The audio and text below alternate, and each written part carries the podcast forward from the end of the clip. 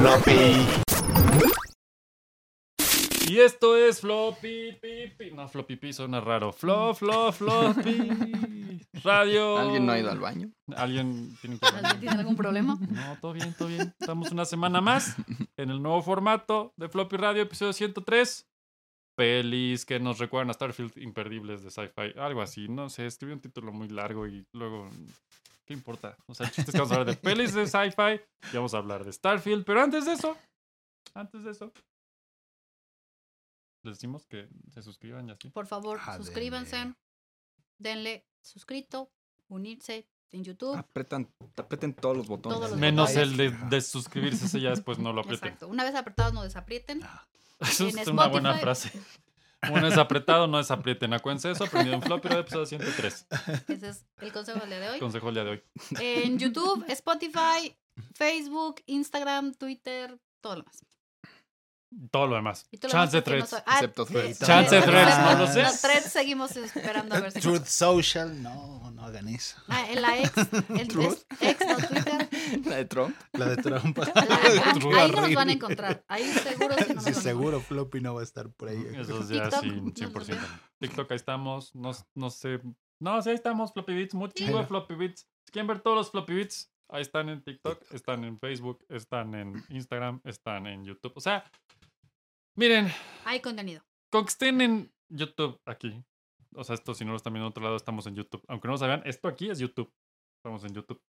Eh, y Spotify, si quieren. Con esos dos la armamos chingón. Las otras, pues también, si ya te... Miren, ¿qué les cuesta hacerle like? La verdad, yo me lo he cuestionado. ¿Ustedes se lo han cuestionado? Yo, Sí. es Sí. como, like, nada, no les cuesta nada. Pero hay contenido que no pueden ver en ninguna de esas, es correcto. excepto en el Patreon. Ah, claro. Patreon.com de nuevo Floppy Radio. Pueden ver los pies de Pap. No, no es cierto.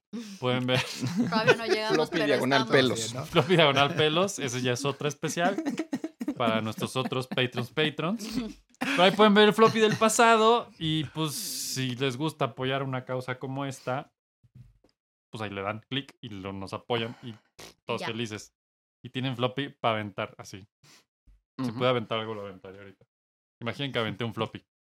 Así. Ajá. Y bueno, el día de hoy... Aventar, oh, vamos a traer unos floppies, exacto. El próximo programa tal vez traigamos muchos floppies y los aventemos. Porque podemos. Porque producción. Es más, necesito una compuerta allá arriba que cuando jalemos una palanca caigan floppies así. Baño de floppies. Si alguien se Baño de floppies. Baño de floppies. El baño de floppies lo vamos a hacer una realidad. Eso, eso suena para el OnlyFans. Ah, Exacto. Se llamaba Flashdance, ¿no? La película en la que. Flashdance. debería haber sido de floppies la esa versión escena. floppies, así. Ajá. Exacto. Y va a salir Pablo con sus calentadores.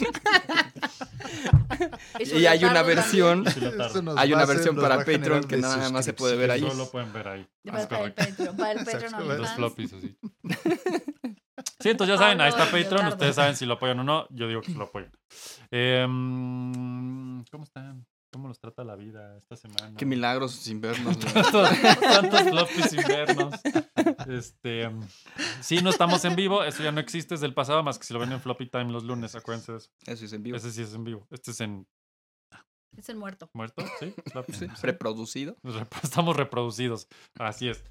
Eh, esta semana, como ya lo saben, muchos de ustedes salió el juego de Bethesda de Starfield hace dos días. Y la verdad, nadie puede hablar de un juego así en dos días, si- aunque digan que sí. Y nosotros tampoco. La verdad es que no lo hemos jugado. No, Pero sí, estamos emocionados con el tema del sci-fi. Y él está queremos- emocionado. Pues sí, es que sci-fi es mi religión, muchachos. Bueno, Star Wars. Y luego, o sea, viene, es como parte de. Es como parte de Parte. fantasía, sí. sci-fi. O sea, la religión de Guerra, más bien es la aventura. fantasía. O sea, drama, la, la fantasía, porque la aventura podría verse raro, ¿va?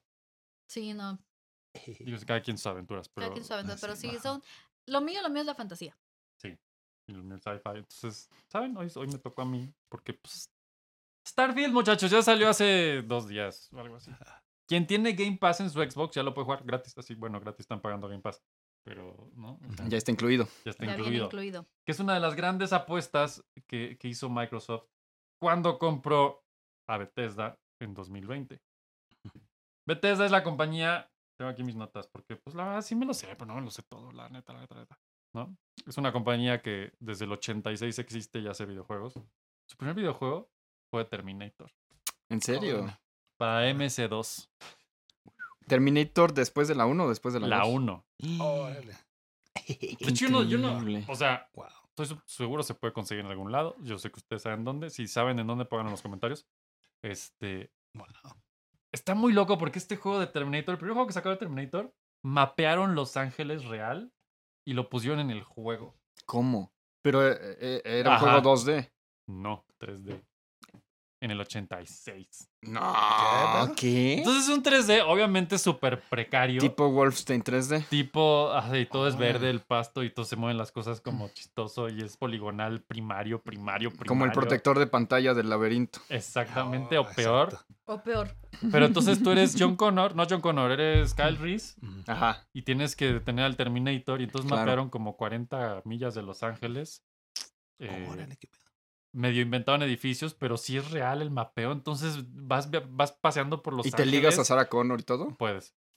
Lo que sí pasa es que está el Terminator por ahí, tú tienes que buscarlo y cazarlo y tienes que ir a las tiendas a comprar in- insumos Pero y tú no items y- Cazas al Terminator en la película de Se Terminator. supone que lo Tú estás... huyes. Es correcto, pero en este juego, si no, no estaría tan divertido, tienes que pelear con O eso. sea, en la, película salvas a Sarah, pero tratas de escaparte lo mejor correcto. posible del robot. Sí. Bethesda hizo muchos juegos muchos años, hasta los noventas. Ujú. Hizo varios juegos de Terminator, yo pues, supongo que tenían la licencia. De hecho, en ese entonces se llamaba Bethesda Softworks. Ok. Y hicieron muchos juegos de ese estilo. De ese estilo me refiero a, seguro no han oído de ellos nunca. Y esto cambió hasta el 94. De hecho, hacían juegos de Wayne Gretzky, también hacen juegos de deportes. Órale, qué bizarro. Y todo era para PC, básicamente. Hasta donde yo sé. La verdad es que yo, está, o sea, es de esas compañías que son gigantes hoy, pero cuando ves su historia dices, ¿qué? Estaba en la oscuridad. Ajá, o sea, Terminator mapear todos Los Ángeles en un juego en el 86. Es como 89 por ahí. Pero salió. aparte ninguno lo jugó de nosotros. Ajá, yo ni sabía que existía hasta que investigué esto, básicamente. Ajá, o sea, la neta, la neta. Si alguien de ustedes sabe, por favor, insisto, pónganos el link abajo para jugarlo. Eh, Wow. y bueno, donde realmente se fueron a otro nivel fue en el 94 cuando lanzaron The Elder Scrolls. ¿Han oído esa licencia alguna vez, Mm. Alma? Tal vez tú la has oído. Skyrim. Exacto. Skyrim es el 5, Ah, Skyrim sí sé. ¿no? Sí. Todos, Skyrim sí sé. todos saben que es De- Skyrim. Sí, del Esa mundo madre- abierto La quinta. ese. Ajá, ese es el 5. El primero sale en el 94 y se llamaba The Elder Scrolls Arena. Y era un juego Ahí Ah, sí, tipo Wolfenstein. este, sabes, Ajá. Pero nada más estaba enfocado como en pelear. Y era. Básicamente es. Aunque no lo digan, es un fusil de. Es que siento que estoy muy de lado. no, ya. Voy, a, voy a dislocarme No, la columna un poquillo para poder platicar con ustedes así casual. Es mi post casual de hoy. Eh, básicamente es un fusil de fantasía de Lord of the Rings. Si me preguntas a mí. Sí. Y, o, o, Mm. o- y, o de Dungeons and Dragons. Más bien es que creo que es un. Más como World of Warcraft. Es que World of Warcraft también está También basado está en. basado en Dungeons Sí. and Dragons y en. Lord of the Rings. Es, Sí, es de ese claro. estilo. Pues es que Lord of the Rings inició todo eso. Sí.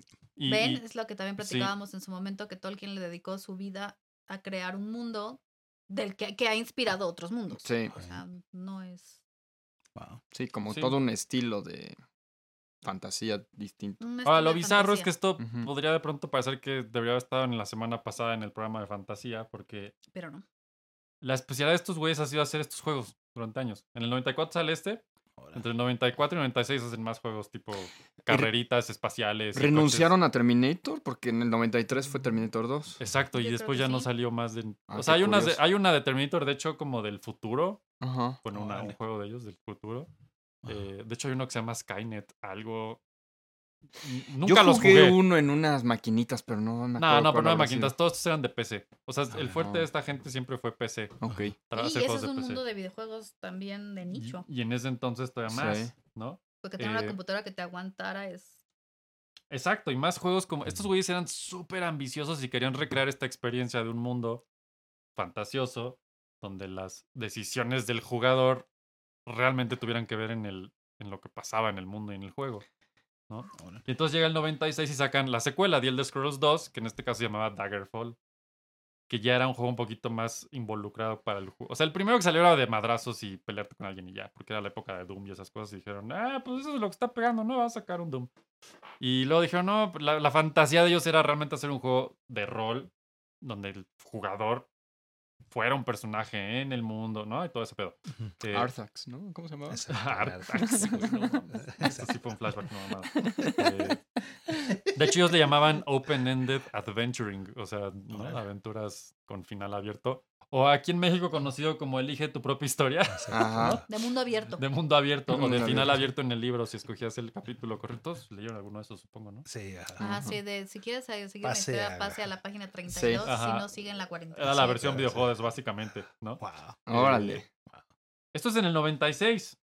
O sea, se ponen a ver, casi pasaron básicamente 10 años de, Sí. de que llegaron a ese juego, que fue el juego que realmente les, les abrió las puertas a un mundo que quería esos juegos, no los otros que habían hecho. Era como, no, este fue el que nos gustó. Y entonces, de ahí hasta el 2001, eh, estuvieron trabajando en otros juegos que no son necesariamente importantes, pero se los compra Zenimax, otra compañía, y se convierten en Bethesda Game Studios, que es lo que hoy existe. Ok. ¿no? Y Bethesda Softworks, que era el anterior, se vuelve publisher. Entonces es bien bizarro que ellos mismos tienen su propio publisher integrado en la compañía, ¿no? Entonces ellos Mm, siempre han sido un estudio muy completo que tiene todo el círculo adentro y ya no tienen que depender de nadie. Ah, Hasta el bueno. 2020, pero bueno, es otra historia. Eh, lo interesante es que en 2002, estamos hablando de 96, 97, 98, 99, 2000. O sea, son un chingo de años. Ya no sé ni alcanzaron los dedos.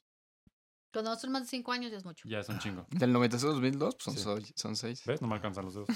Faltó uno. Sería muy raro que tuviera Faltó un- uno. Un sexto dedo. Ajá. Sale The Elder Scrolls 3, que es el que todos conocieron en su momento, que se llama Morrowind. Morrowind. Que de hecho ahorita, puta, estoy seguro que si le hacen así dos clics a algún lugar, lo consiguen gratis. En todos lados está ese pinche juego en, en Epic Games Studio. No, en Epic no, ya no puede estar gratis porque ya es de Microsoft, pero... Es de Microsoft Windows, dice aquí. Lo encuentras para Microsoft Windows y para Xbox. Exacto, el punto es que este es el juego que realmente le expandió lo que habían empezado en el 2, porque es el, realmente el 1, Ujú. y introdujo el concepto de los mods. ¿Saben qué son los mods? Sí. Ajá. ¿Qué es un mod, Fernando? Pues resulta que sacas el videojuego principal y Ajá. entonces los fans hacen su modificación y ponen diferentes personajes o cambian los skins o cambias alguna Mm, cosa. Las ropitas.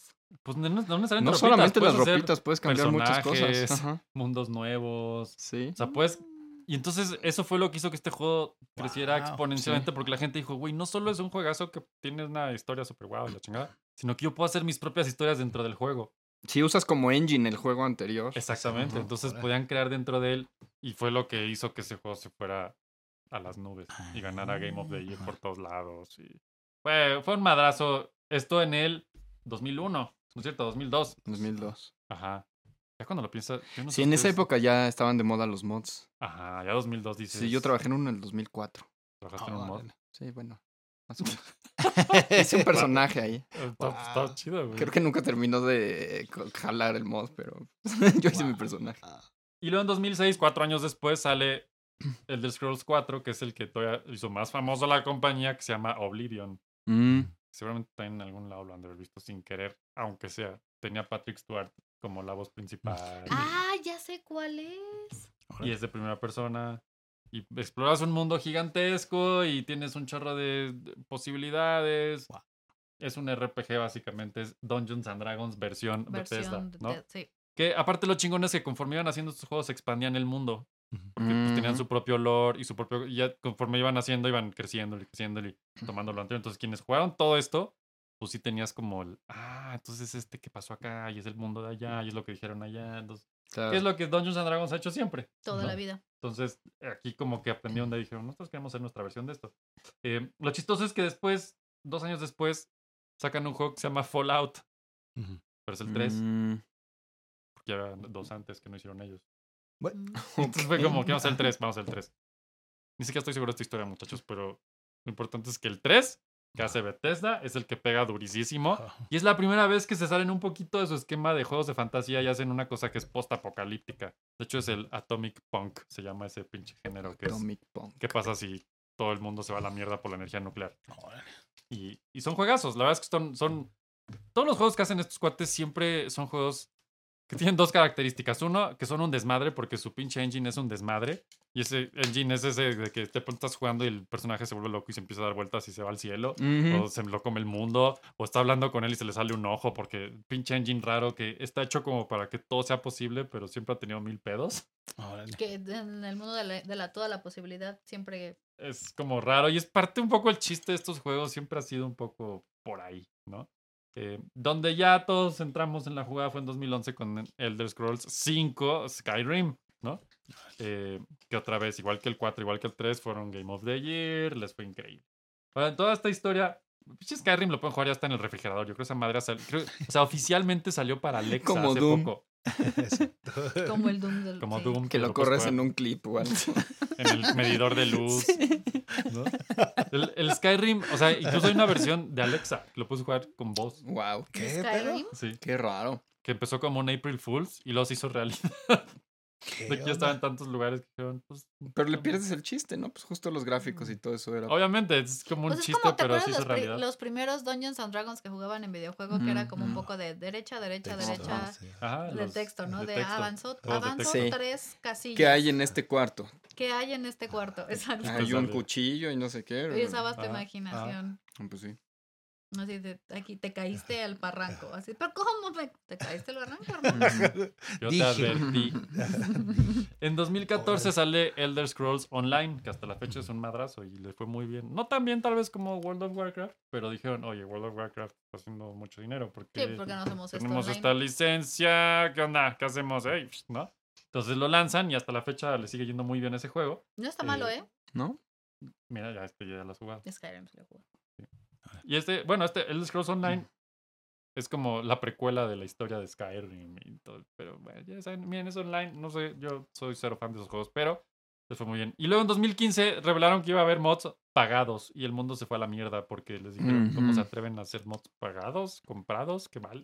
Chiste de los mods es que los hace la gente, ¿no? Ajá, Sí, no, es como que aprendieron sus lecciones y Sí, dijeron, es como open source. Pero te cobraban si usabas tu mod indie. o No, tú hacías tu tenías mod, que comprar otros mods. pero ellos vendían mods. Ah, qué estafa.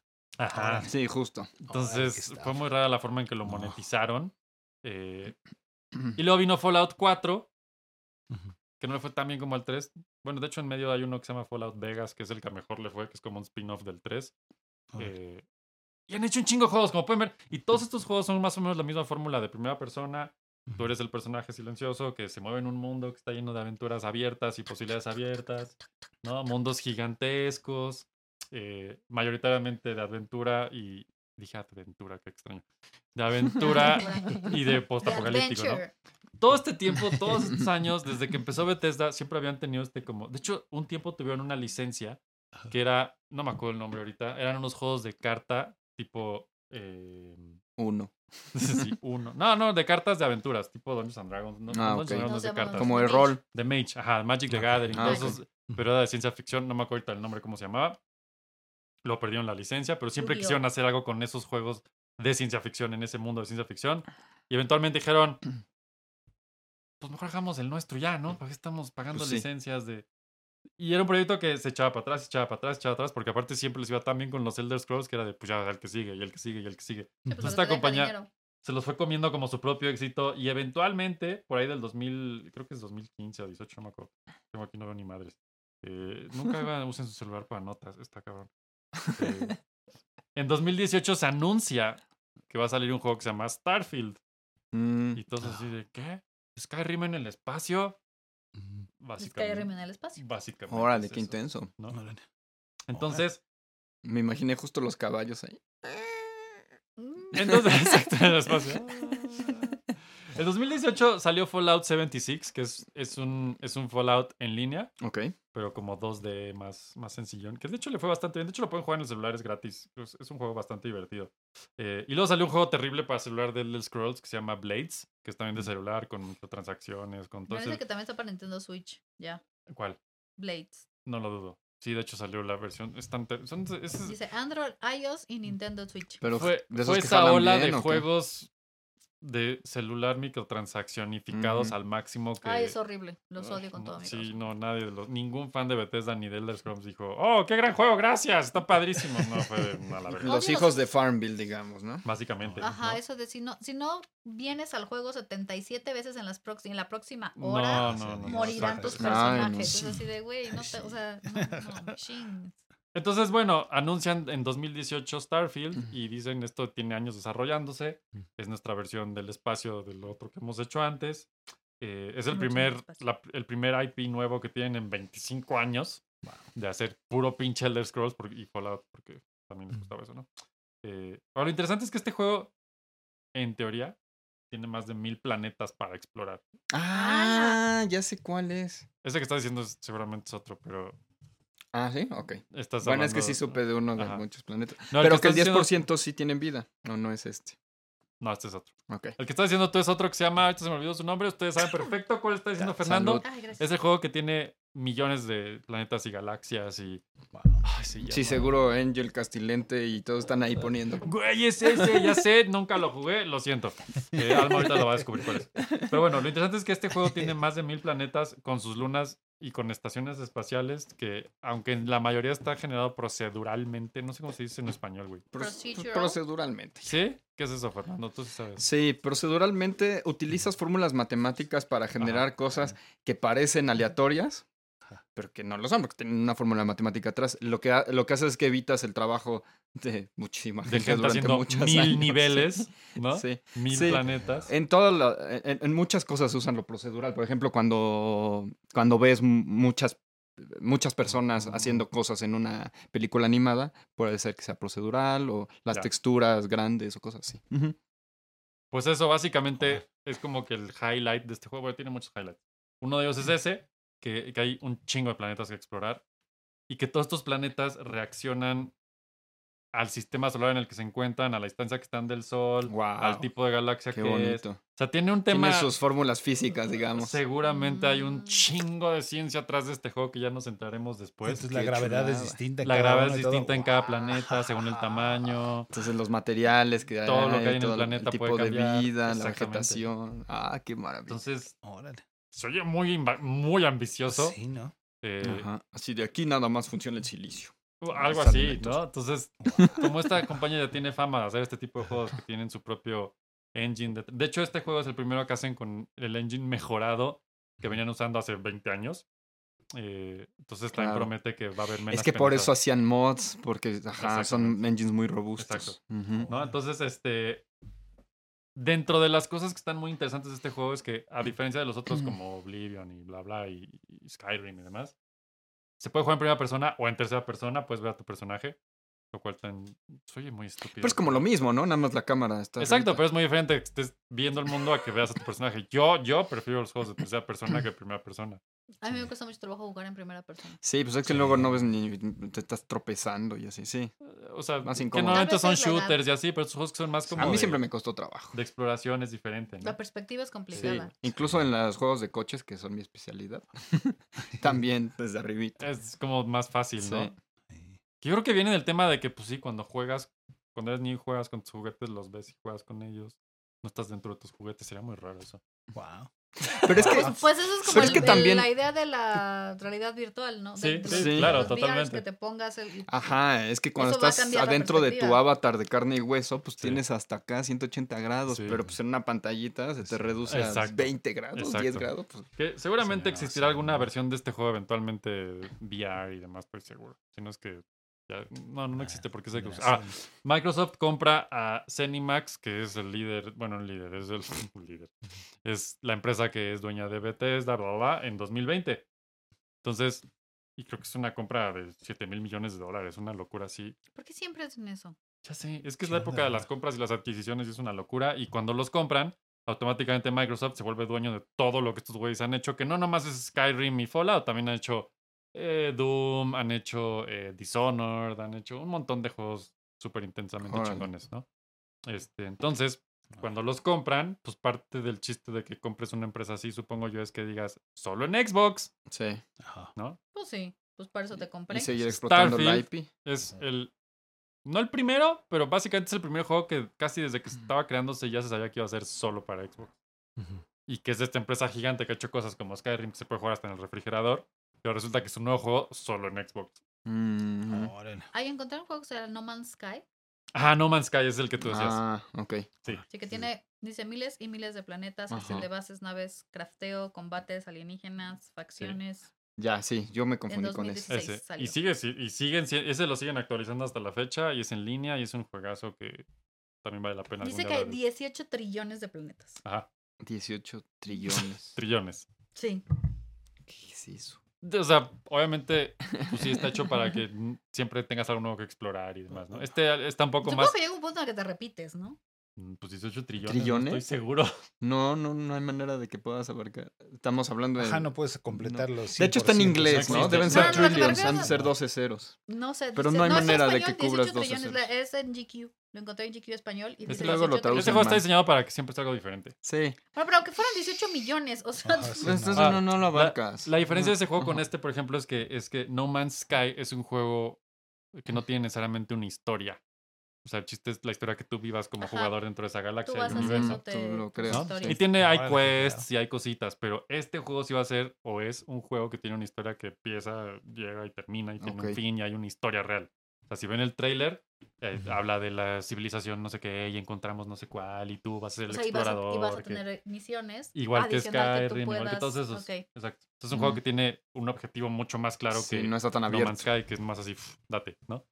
Eh, dentro de lo que puedes hacer en este juego es, puedes crear tu propio personaje, como todos los juegos de Bethesda hasta la época, ¿no? O sea, todos los que dije antes, eso era. Ujú. Lo que está muy interesante es que vas a poder diseñar tu propia nave en la que viajas por el espacio y Órale. tú, haces, tú creas tu nave y luego también puedes encontrar naves de otros en el espacio y también puedes, Y seguro usas las reglas físicas, ¿no? De- Exactamente. de- de órale. todo qué eso buena las reglas, ¿no? Ajá. Y también tienes, eh, vas a poder hacer alianzas con ciertos grupos, traicionar a Ujú. otros grupos. O sea, como siempre lo han hecho, es un juego que tiene como un chorro de posibilidades en un universo que es Qué enorme. miedo. Suena que si empiezo a jugar eso voy a sí, perder mi sí, vida. sí. Básicamente, güey. es- No lo voy a jugar. Es, es- este es uno de esos juegos.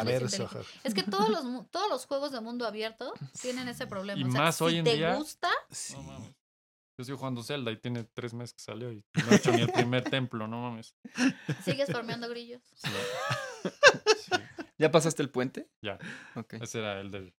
¿El del qué? Espérate, se me fue. ¿Cuál era el tuyo? sí, el del ring. Elden Ring. Sí. Ya, el del ring. Sí. El del ring. Este, No, no, Sí. Entonces no este puedo. juego apunta a ser un Sigo piedra. pero ajá, suerte cuántas horas le metas. Ajá, te va a pasar lo mismo, es eso. O sea, pinche No, Zelda, no lo voy a jugar. así de voy a ver qué hay en ese castillo.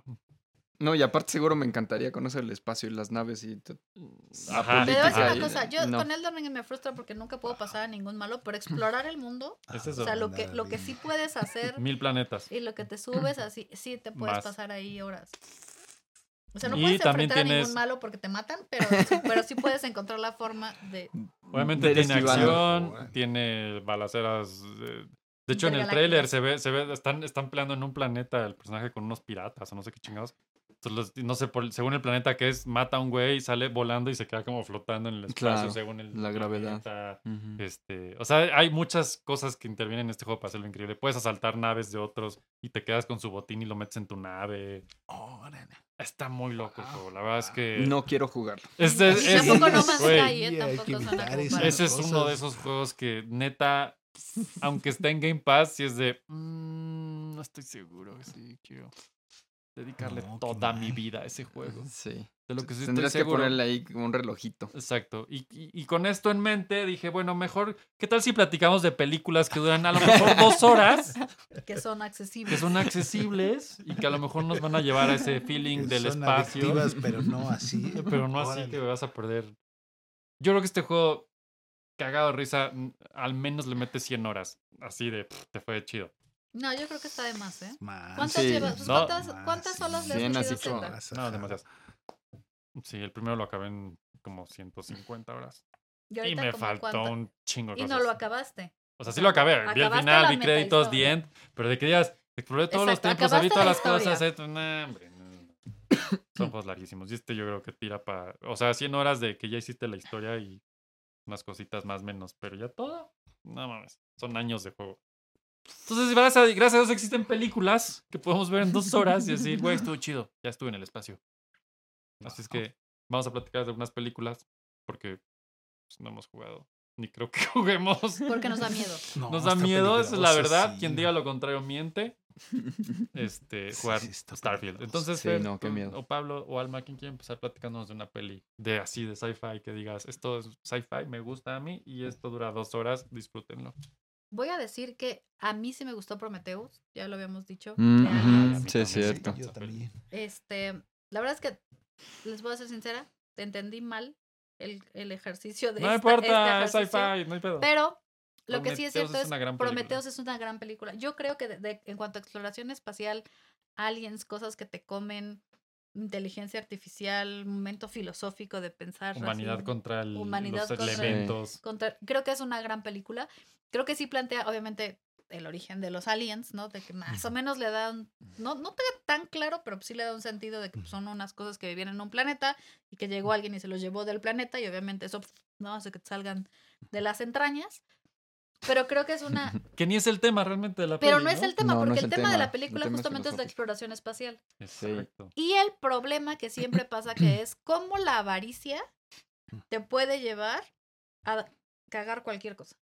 O sea, en el momento Wow, en el que. ¿no? En el que una persona androide, inteligencia artificial, Coso. coso, Sí. se pone a querer Cose. Cose, cose. coso, cose, cosa, lo que sea, Que se que se cree. Que se cree. y la queso. Ajá. Este. No, en el momento en el que una persona pierde de vista. Se la le sube la cabeza. Se sube al banquito y empieza a ver Sí. que esto puede atraer dinero, Se marea fama con el o poder ladrillito. o las tres, Sí. Todo se desgracia. Porque eso es lo que al final pasa en, en Prometeos. O sea, en Sí. Prometeos ellos tenían una misión, tenían que llegar, cumplir con ciertas cosas, pero en el momento en el que se ponen en el que ciertos personajes se ponen ambiciosos, se salen de las reglas, rompen los protocolos de seguridad, porque pues también no hay protocolos de seguridad para manejo de materiales biológicos, Sí, y les vale gorro y dicen, voy a agarrar esta cosa y a ver qué pasa. O sea, en el momento en el que pasa todo eso, pues obviamente es lo que te dice, la humanidad siempre tiende a autodestruirse. Para mí, ese es el mensaje de Alien, de Aliens en general, cualquier película es, la humanidad siempre va a buscar cómo autodestruirse. Sí. Sí. Y el alien solo es un pretexto. Si la puedes en cajetear, la Prometeo- vas a la- te la vas a cajetear. Aquí en Prometheus la verdad es que los aliens son solo el pretexto que te lleva a descubrir todos los conflictos internos y avaricias y problemas mentales que tienen todos los personajes que van en esa misión y que al final pues la inteligencia artificial, ¿no? Que es este Fassberger, Fassberger que no me acuerdo cómo se llama el personaje, pero Ah, sí. de que él es la- el robot, Sí, él es pues el al robot. final, o sea, todo el mundo dice, no, él es el malo. No, es que es el único que está centrado en la misión a la que iban a cumplir. O sea, él sí tenía el Mm. objetivo Directive. claro. Exacto, ¿no? Él sí tenía una dirección, él sí quería llegar a lo que él sí sabía lo que iba, mientras todos los demás. No, pero él también se corrompe, se corrompe por otro fin que persigue. de Mucho manera más alto, ¿no? Sí, ¿verdad? hay un a punto en el que pasa eso, sí. La misma doctora también no es, ah, no está buscando riqueza, pero está buscando ese significado de vida es trascendencia y también es lo que te ese- digo, es como en el momento en el que el dinero, el, la, como la fama o el poder se, se, Sí, se ajá. juegan, ahí está, y tienes razón, esa parte de la inteligencia. Pero al final, él sí regresa. O sea, la inteligencia artificial sí logra ah, como volver al camino más o menos. Digo, si no han visto. Sí podemos decir spoilers de Sí, Prometheus. sí, Es sí, sí, sí, ya 2012. pasó hace años y pues, si no, vayan a ver. Sí. No, o sea, en el momento en el que ya Rentenla todos en Blockbuster. o sea, al final, la inteligencia artificial y la doctora son los que se salvan, exacto. porque justamente son los únicos dos personajes que logran recuperar el camino, ¿no? Whatever that camino is para ellos. Y pues al final tienen que la misión de regresar, pero lo que se te da a entender es que ya van contaminados. Sí. Sí, y- y se sí, justo. en la otra Por eso se vuelve la precuela de todo lo demás. ajá. Exacto, ¿no? Que a raíz de ahí no es que no salieron libres de- del, del tema de los aliens, no salieron, No. les- vienen, vienen ya No, sí, él, él era la creación y se, y se va a convertir en el creador. Ese es, sí, ya se Ah. corrompió. Ya, ya está corrupto. exacto. Y es lo que ocasiona, pues obviamente no, no van limpios, ¿no? Ya vienen Sí. contaminados de todo esto y pues van a ocasionar todo lo que ocurre en las películas. Pero creo que en cuanto a temas de, de exploración espacial, esa es una película que ahorita que platicabas de juego de Starfield me recordé. Ah, es increíble esa peli. Y la otra es de Disney, o no, no sé si es de Disney o de DreamWorks, pero no la pude encontrar, que es de un niño que va por el espacio. De Flight of the. Um, cuál es. Pero yo quiero quejarme del anterior. Quéjate, Quéjate, Fernando. quéjate, ¿por qué odias Prometheus? Alien tenía un nivel de tecnología y de estética que sucede lo mismo con Star Wars cuando hacen las precuelas, que haces algo mucho más impresionante, tanto en, en- tecnología como en estética, y es como de, ay, no te podías haber contenido en No, diseño porque- y en...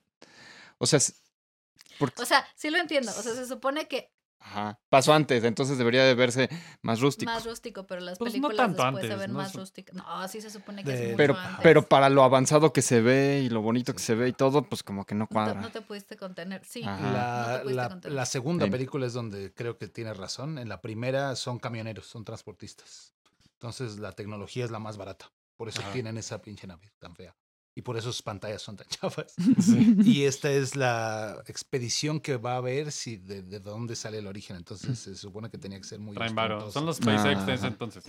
Pero la segunda sí es más militar y sí debería tener Debería haber mejor algún tecnología, que la tecnología. que de la de Prometheus. Bueno, sí pero en, la de Bueno. Star, en Star Wars sí se controlaron. No, en el episodio 1, 2 y 3, Ah, pero eso fue porque, está mucho, la estética está mucho más avanzada que en Sí, el 4, ajá. 5 y 6. porque se supone que es antes, que es donde hay la abundancia Ajá, exacto. de todas Ajá, las porque, cosas. Sí, o sea, pero- siempre lo puedes justificar. No se despedorró Sí, pero no siempre lo puedes justificar bien. Ajá, exacto. Ah, Exacto. No, pero en eso sí No tienes razón. O sea, en la, en, la, en la uno que en realidad es un, van en un nave de carga, ¿no? Que es así como si fuera el alcohol milenario literal porque no están transportando cosas. Sí, es- o sea, sí está pues, como súper super chape, súper feo y sí parece que el- Ajá. una fábrica de acero de cualquier ciudad del mundo y están metidos en... Exacto. Pero en la segunda sí debería de haber, como era militar, deberían tener por lo menos una tecnología Algo similar a la de Prometheus, pero pues no, no sí. se ve. Ajá. Sino mm, la estética. Pero digamos que no son películas que... Voy a decir que a diferencia de los videojuegos como este que estamos viendo que quieren... Esas películas no estaban... O sea, las películas de Alien no estaban buscando trascendencia.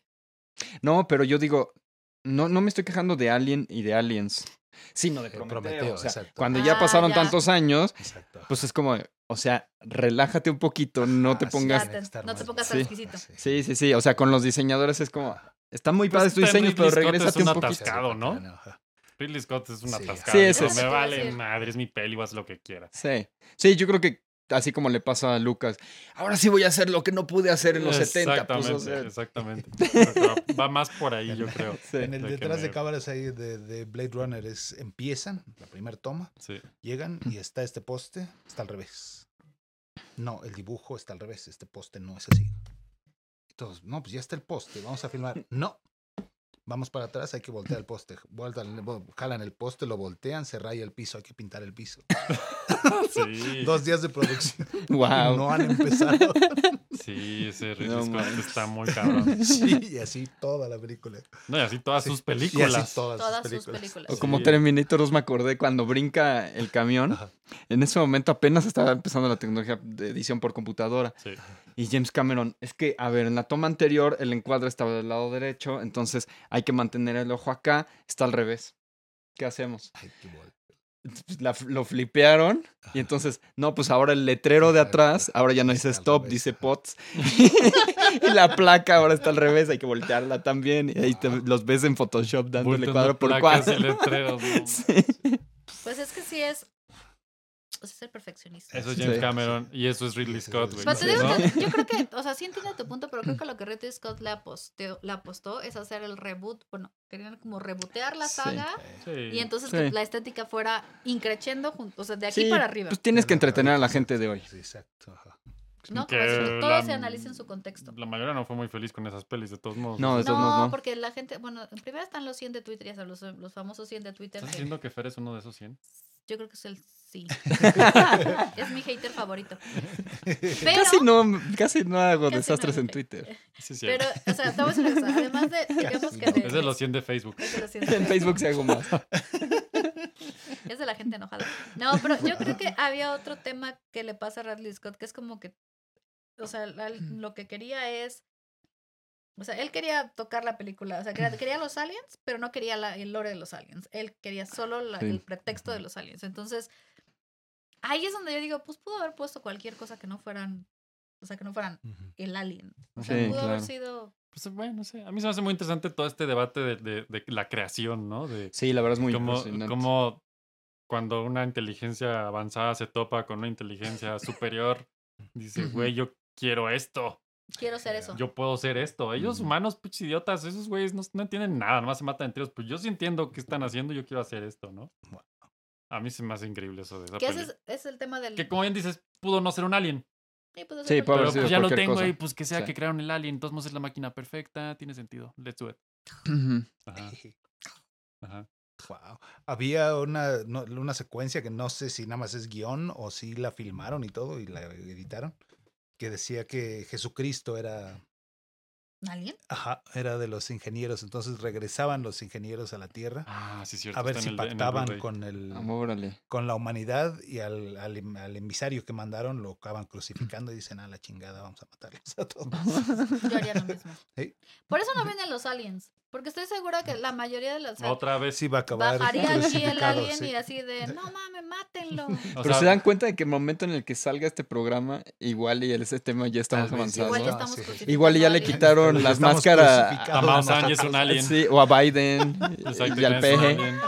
Al peje. Es un peje lagarto adentro. Exacto, al peje se la quitan y es el abajo otra vez. Sí.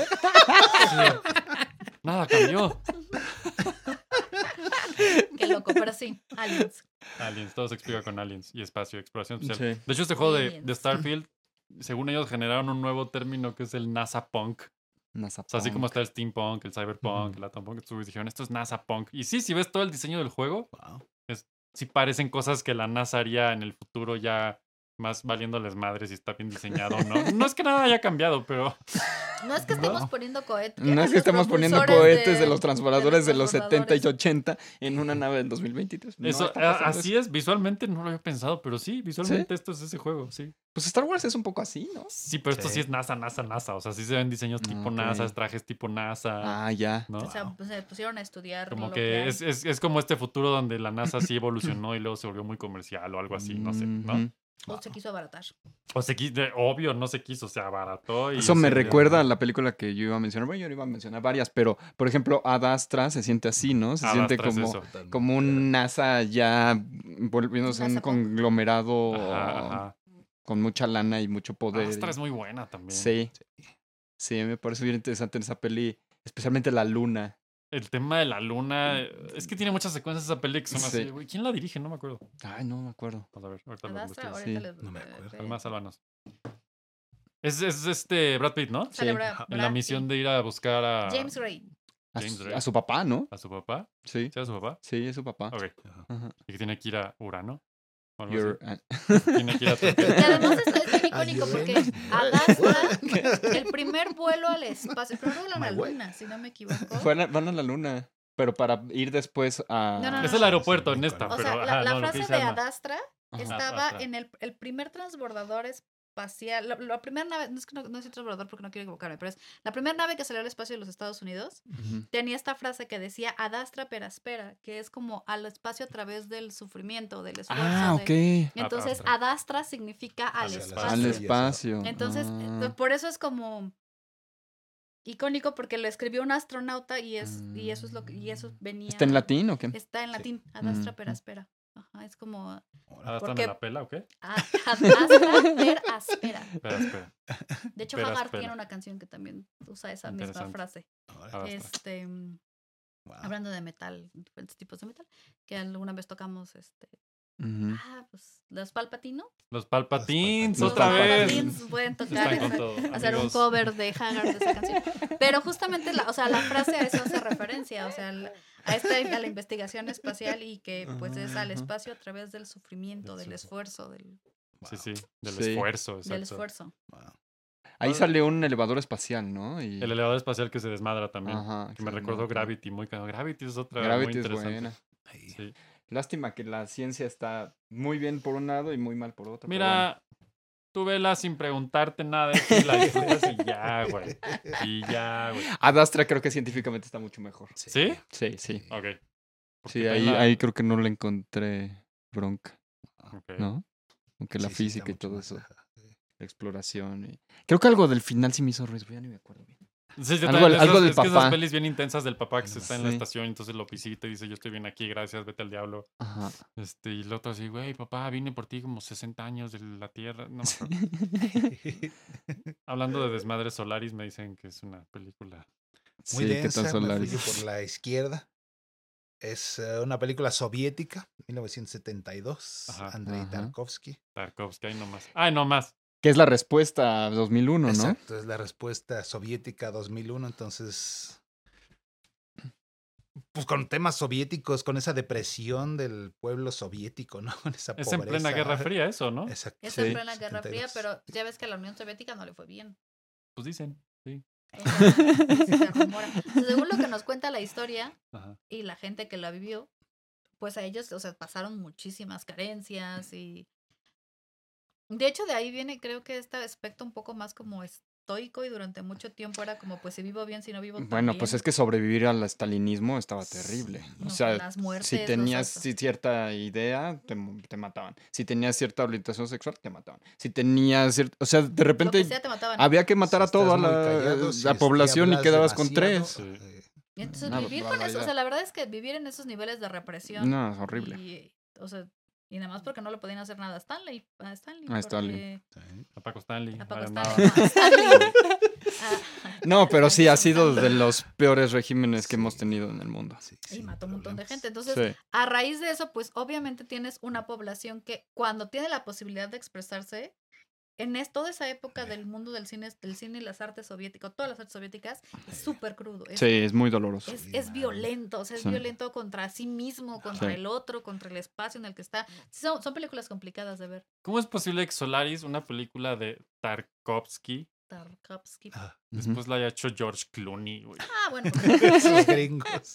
¿Cómo puede pasar esto, güey? ¿En qué momento? Fíjate, yo no vi la de George Clooney, justo estábamos recordando cuando vimos la, la, la primer Solaris. Ajá, ajá. Pero yo, yo me acuerdo perfecto que estaban en un diálogo en el que estaban abordando una cosa aquí socrática y aparecía el bulto- un busto de Sócrates y después estaban en, ¿Por qué una- en un tema filosófico denso de Aristóteles y sale el busto de Aristóteles. Y yo me acuerdo que esos cortes en la película era como... O sea, pero ¿por qué? ¿Sabes? Y porque en el momento, pues nomás ves una cabeza. O sea, en el momento que estás viendo la película y que estás tratando de entender la, de una película densa, que estás tratando de entender la trama, de repente cuando te van al corte y te ponen ahí una estatua de un de un alguien, Ajá. pues, Sí. pues, quién sabe quién es, porque además no es que tuviera aquí, este es Aristóteles, porque estamos Aristóteles. investigarle. Es, exacto, es como decías, tenías que meterte a investigar o que alguien, yo lo, Alguien que alguien supiera. que Sí, está pesado te Como tu maestro de te- cine. como mi maestro de cine, que Sí, fue el, claro. que, el el que único que entendería una cosa así, ajá. Exacto, te, te hacía pausa en la película y te decía, miren, ¿te acuerdan Este, que estaban platicando de esto y esto y esto? Bueno, por eso es Aristóteles. Y tú así, ah, ah, no, pues sí, pero así, si, si la veías de corrido, seguramente, pero ¿por qué estamos bien? O sea, ¿qué está pasando? ¿Qué ¿Ese es señor esto? quién es? Sí, no, no. Extensa. Y ese es el sentido de la película, es súper existencialista y, y filosófica, que es una persona también autodestructiva. Creo que por ahí se fueron los gringos con la versión de George Clooney. Sí. Que eh, está chafita, pero es como la versión for dummies. Digerida, de- ajá. Para la, la, la de George Clooney. No me parece tan mala, pero comparada a esta, pues no. Ahora, esta es muy densa película. El ritmo de por sí el cine europeo es bastante lentón y Sí, largo. tiene Sí. completamente tu ritmo. Ah, especialmente de Tarkovsky. Esta, tiene su esta, firma. y esta en especial es una cosa. Entonces, Solaris es un planeta. Ah, entonces, muchos, muchas tomas, muchas de las secuencias son paisajes de Solaris. Entonces es con fotografía macro, ¿no? Ujú. Super acercamientos, con agua y con fórmulas químicas. Entonces son colores y formas cambiando así, con una música súper densa mm, durante tres minutos. Así. De Que "Guau". como respuesta de, de, de 2001, Ajá, pero lo que estaban pensando. el nivel. ajá, Porque 2001 también son tomas muy largas. Exacto. También luego la música se pone la así secuencia de colores estridente, así, colores Pero ajá. Solaris es como, exacto, es ese... Pe- pero de- Pero depresiva, 2001 se entiende. Si, Exacto, si te ajá, esfuerzas un poquito, cruzas el umbral y dices, bueno, medio lo entendí. Sí. Pero lo que me estás diciendo de esta- esta es es- una- hay que aguantar más largo. Acaba La- sudando. La vena aquí a punto la de reventar. es complicada, distinta. Entonces es- te, te va deprimiendo. Y, Es que sí te va deprimiendo, Sí, sí, sí, sí, es cierto, porque conforme vas viviendo, por ejemplo, yo, avanza. yo me acuerdo que sí. hay, hay una, esa escena de los bustos la tengo como muy presente porque además están como en un, como si fueran a cenar, Ajá. en un comedor, y hay como libros, Pero es todo como, Esa visión también es la, la nave espacial, o sea, sí es una nave espacial, pero está casa. ambientada como si fuera una casa de la época. Ah, Entonces qué es- es raro. una sala Una Exacto, y sala entonces- comedor O sea, espacios bien grandes. Ajá. Ajá. Y normales. ¿Eso cómo lo Pero- costeas? pero- y de Y repente, de llena- repente sales y el pasillo, entonces el sí es pasillo más, largo, blanco. Mm. El pasillo sí es de ciencia ficción y otra vez entras y otra vez el cuarto Y otra es sala. ambientado como ahorita. Yo también supongo que es un tema de presupuesto. ¿eh? Yo creo que Sí, dijeron, seguramente, "No, mira, sí, a Pues lo esto". que hizo Kubrick de construir una nave giratoria y que estuvieras corriendo y se el mantuviera. O sea, todo no, sostener con hilos la eso. gravedad y la el- el Esto sigue siendo complicado ahorita. Sí, Sí, pero digamos no. que yo creo que Tarkovsky no tenía ese presupuesto, No. entonces tenían como los espacios tipo casa, que además hace mucho, cho- es súper choqueante porque es como dice Pablo, ¿no?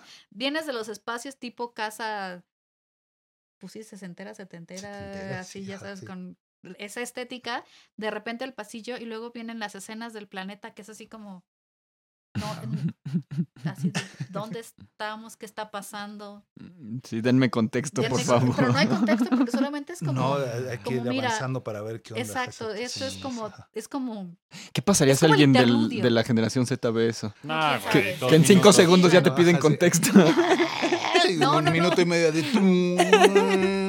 Perdón si alguien de la generación Z nos está no se ofendan. No se ofendan. Es- Mucho. Échenle no ganas. ofendan. Mejor véanla y díganos qué piensan. Exacto, Ajá. porque en, ese minuto del que tienes que estar, en realidad, si lo ves, es como una obra, o sea, es que tienes que, lo puedes descomponer de muchas maneras, pero es como ver una obra de teatro y cada transición es un interludio en el que te dan tiempo de asimilar lo que acaba de pasar Exacto. en la otra, Ok. en la escena anterior. Entonces, sí es súper reflexiva, pero sí llega un momento en que dices, ya máteme. No, sí, es, es- es muy densa y cruzarla es, es difícil. No, no hemos ni dicho de qué se trata. Es un planeta que es una fuente de energía. Entonces la humanidad van para allá, los soviéticos van para allá a acumular esa energía para usarla en la Tierra.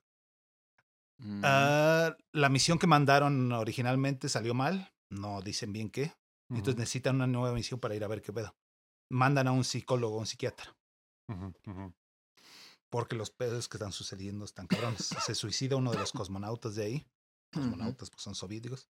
Y los otros dos tripulantes se están volviendo locos. Entonces este güey llega. sí. ¿Qué pedo? Dice, no, parece que hay unas apariciones aquí extrañas que no sabemos qué está pasando. Ah, ¿Qué está pasando? ¿No? El planeta te lee tu mente, tu conciencia, tu alma, Ujú. y usa cosas de tu pasado. Entonces se aparecen gente, situaciones de tu pasado que ya perdiste. Te hace Ah, sí, me acuerdo de unas escenas de la esposa de George Clooney o algo así. Sí. Haz de Entonces el- Sí, yo el- también vi la, la gringa. yo Esa está mucho más sencilla. Ajá, No, digo, pero la- acá de repente no sabes quién es. O sea, llega un momento en el que. Uno, además está en ruso. Así. O sea, verla está en- Sí. o sea, Ah, eso. la ves con subtítulos, Sí. ¿no? O sea, vam- vamos, vámonos por Sí, ahí. exacto. Entonces, de repente le estás viendo, le estás viendo con subtítulos y de repente aparecen personajes y quieran que no, el lenguaje sí afecta porque como no estás sí. prestando, o sea, no, pues peor, tu claro. atención está dividida, de repente te aparece un personaje que dices, bueno, ¿y ese de dónde era? Sí. ¿Y esa quién es? Sí, Ah, es que sí. lo- ¿Y esa lo- por los sonidos no te dan ninguna pista. No, no te dan nada. Entonces, la tienes que ir cachando. tampoco van y la película tampoco. Más que nada, yo- a mí lo que me pasó es que te, uno lo estaba viendo con mi profesor, que la verdad yo le agradezco infinitamente porque Sí, nos ah. explicó un montón de cosas, pero lo que sí es que al final Ujú. hilas todo. Exacto. Es Ajá, una película que se ve de, a- o sea, de Sí, sí, atrás sí, para si de adelante, eh, ajá, de adelante tiene para sentido, atrás. exacto. Pero si no aguantas, no le vas a encontrar sentido y te va a hartar. Si llegas al final, entonces de repente empiezas con, no, ma, era eso, ah, no, entonces esa era el, no, y entonces todo te cae el 20 hacia atrás. O sea, de Órale. repente aparece otro personaje que deja un mensaje grabado. ¿Qué pedo? Y es el que se suicidó antes de la película, pero Mm. si no Pero estás así, visto. ajá, no, no sabes quién es. O sea, si no te acuerdas que te contaron que en la película había un, o sea, que, había pasado esto, o sea, si te perdiste ese momento, ya, pero, pero sí como que si la aguantas completa, ay madre de Dios, perdóname, el micrófono. Si le das, eh, si aguantas la película completa, sí Ujú. te da, te da el suficiente tiempo de entenderla. Sí, sí. No, yo no vi la gringa. Pues ya viste la original. Está bien X la gringa, la verdad. Sí, Sí, sí, forzado, sí, está mucho mejor la, la rusa, la verdad. La gringa se siente así.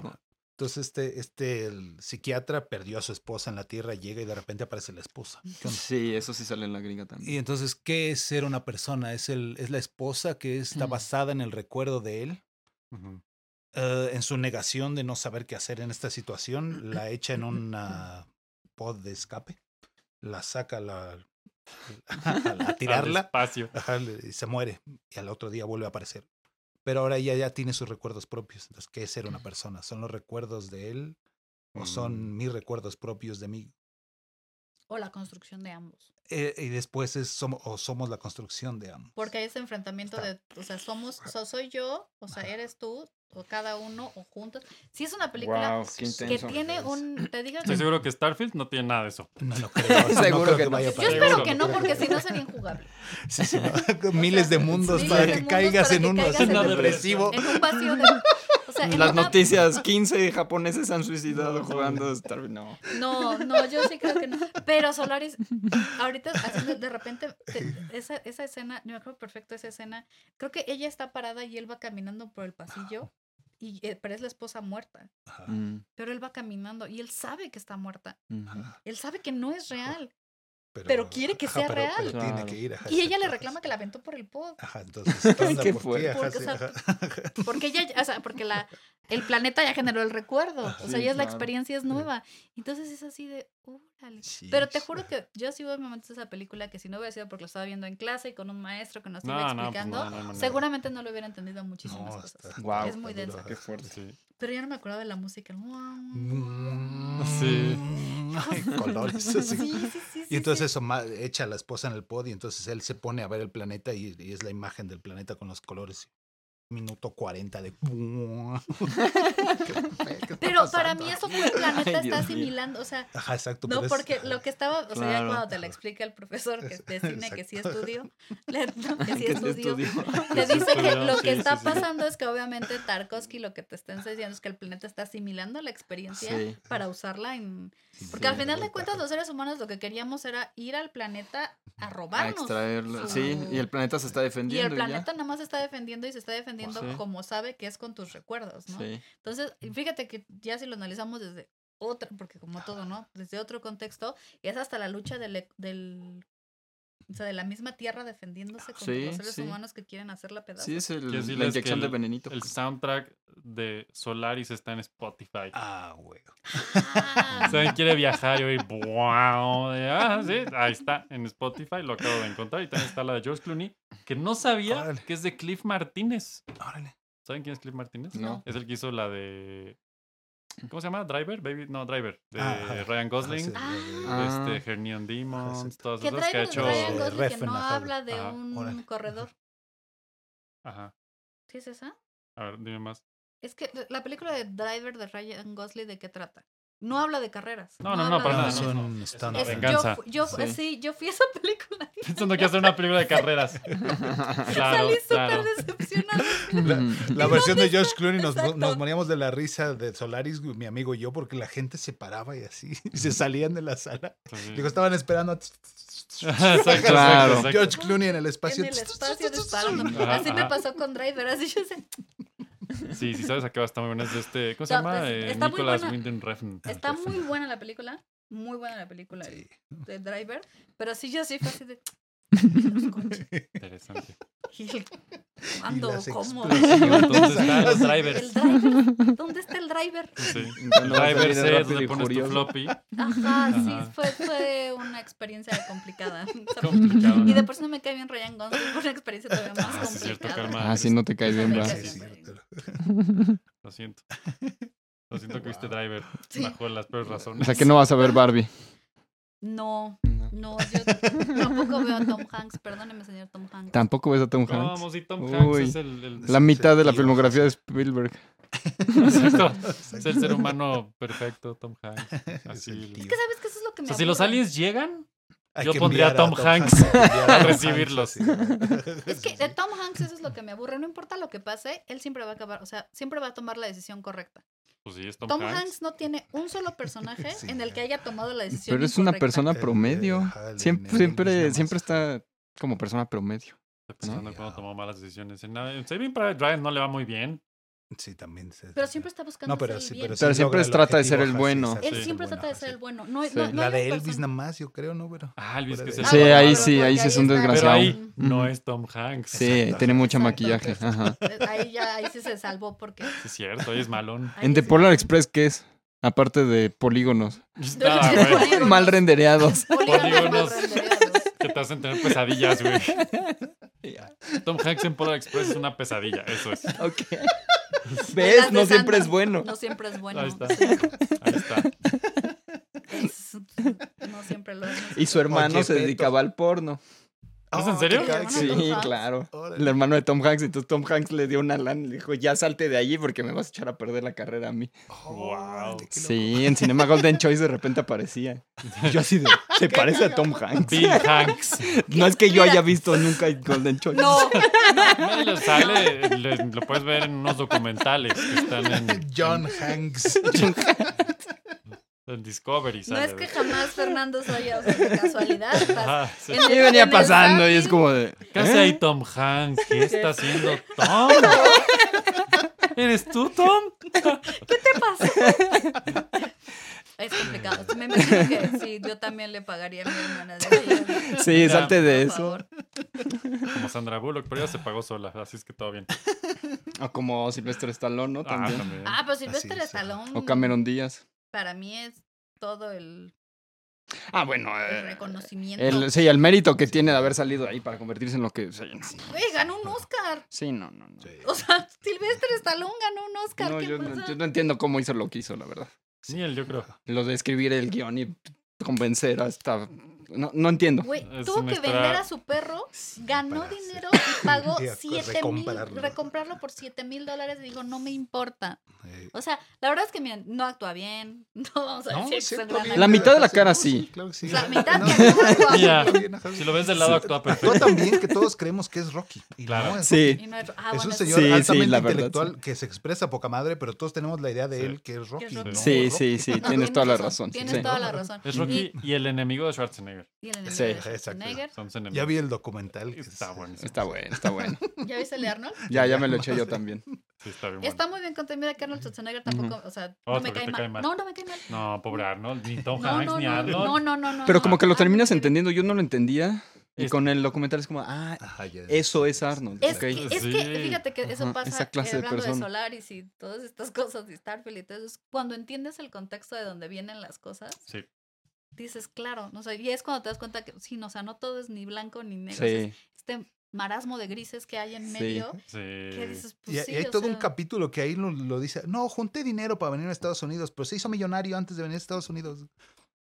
Como empezó a hacer el, El fisicoculturismo, fisicoculturismo. sí. eh, empezó a hacer trabajos de construcción de albañilería. Y lo contrataban las señoras porque lo veían atractivo porque estaba mamey. Entonces agarró a todos sus amigos, los convirtió en. A los fisicoculturistas los convirtió en albañiles para hacer edificios. Se hizo millonario y con eso se vino a Estados Unidos. Qué bizarro. Pues es que, oye, raro. perdóname que te lo diga. Menso no era. El, no, No, hombre. sí, es sí. ninguno Arnold de- es- ni, ni- ni Arnold ni, ni Stallone. De hecho, creo que viene la serie de Stallone ahora de su vida. Ah, Ah, la tiene Arnold, la tengo yo. Sí, no, y, la- Está y- Rocky, ahí está está Rocky. Sí. ¿Por qué tiene paralizada la mitad de la cara? Le dio, según yo, le dio ¿Un derrame? parálisis facial. Órale, qué Una parálisis facial, pero el problema de las parálisis faciales es que si no están bien tratadas, ya. ya Ya no, valiste, o sea, Sí. ya valiste, ya valiste. Entonces, según yo, es una parálisis facial. Wow. Si no sabían todo eso, Sí, tiene que en todo Rocky. eso sale en Starfield. Así es que Eso no sale. En Rocky Starfield. sale- hay un cameo de Rocky y de... ¿Qué, les gusta? increíble. Schwarzenegger. Total Recall sale en Marte. De- hasta Aristóteles sale. Hasta Aristóteles Es más- sale, en la nave lo tienes ahí. Sus dos bustos. Su- su- el izquierdo y el derecho. Sí, No uno, los No, dos. uno, los dos. el izquierdo y el derecho. No sean así de todo el mundo sabe un busto es un- estatuita así, Así, chiquitilla. chiquita de su cabecita y su... Justo lo que no hay en un busto es el busto. Justo lo... eh, oye, ¿por qué le dicen busto? Qué no curioso. busto? Sí, no tengo idea. Pues si quieren saber más de esto, ya saben dónde seguir a Floppy Radio en sus redes sociales, donde seguiremos investigando profundamente la, la intelectualidad sobre el busto, que no tiene busto, Los bustos que no tienen busto. sobre Schwarzenegger y Arnold. Ah, no es el mismo. Que vamos a un especial de cine de acción con el motivo de la nueva película Vienen los, Expendables. vienen los Expendables 4, ya sabemos que Ah, sí, expendemos cuatro. es su religión Es mi- son, son- y no sale Schwar- Schwarzenegger tampoco. No sé, nueva. no he, visto, no he visto los... No, al menos en el billing no sale su nombre. Uh, Pero quién sabe, porque luego tampoco Puede ser un salía, cameo. salía, no salía, no nos habían anunciado que salía en la 2 Y sí salió y es el, es el que rescata. Es que en la 2 era justo Mm. cuando seguía siendo gobernador y no podía Exacto, hacer no eso, entonces fue el ajá. nomás de la nuca y fue muy bizarro. Sí, sí, sí. sí, sí. Pues ya viene, Wow, vienen otros sí. programas, vienen cosas nuevas. Acuérdense seguirnos en redes como Floppy Radio. Acuérdense que tenemos un patreon.com diagonal Floppy Radio. Acuérdense que si no le dan like, se suscriben y nos siguen y nos... Atolenos en redes, para eso es. O sea, la verdad, para eso está Floppy. Y si tienen alguna película de este género que les gustaría compartirnos ahí en los comentarios De abajo, Sifi espacial. de sci-fi espacial. Sí. O si ya jugaron Starfield y nos quieren contar historias de Starfield, también queremos escucharlas, Sí, verlas, saberlas. Y ya. Porque este equipo no va a jugar Starfield al parecer. Por el bien por el- de floppy, digamos. Por el bien de, de nuestros.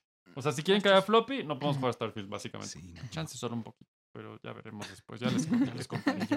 Ya no tienes Game Pass, ¿verdad? Sí lo sigo pagando. Ah, Me di pues, cuenta que ahí lo va sigo estar. pagando.